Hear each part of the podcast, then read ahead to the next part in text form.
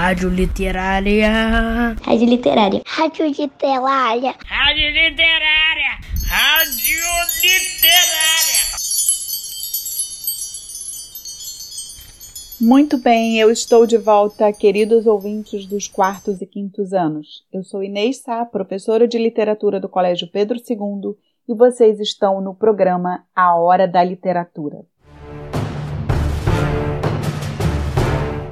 Este é o nosso capítulo 1, episódio 3.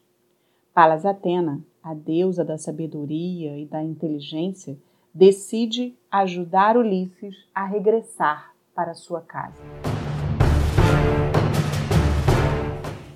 Dez anos se passaram depois que a guerra de Troia terminou.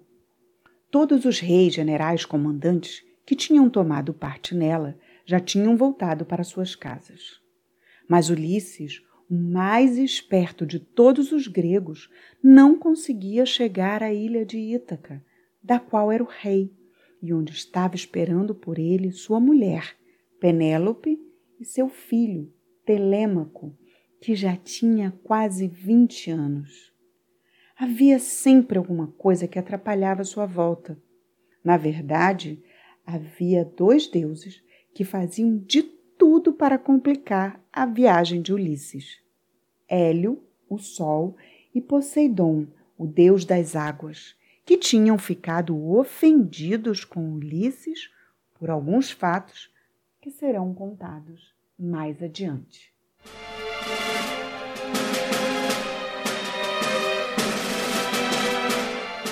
Esses deuses atrapalharam tanto Ulisses que Palas Atena que era muito amiga dos gregos, resolveu fazer uma reunião no Olimpo para discutir o caso.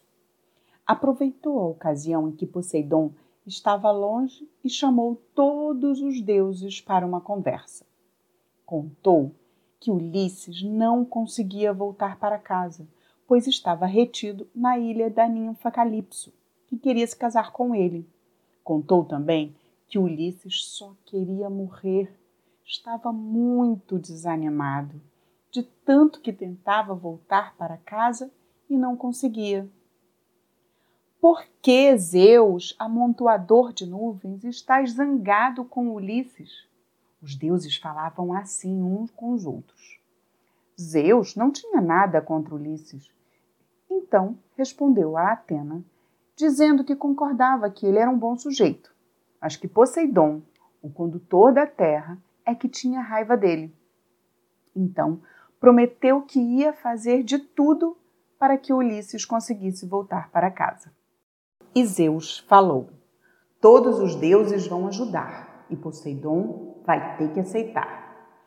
Palas Atena mandou Hermes, o mensageiro de Zeus, protetor dos viajantes, avisar a Calipso, a ninfa de belas tranças, de que a ordem de Zeus era para libertar Ulisses. E aí, ouvintes, na opinião de vocês, Ulisses será libertado?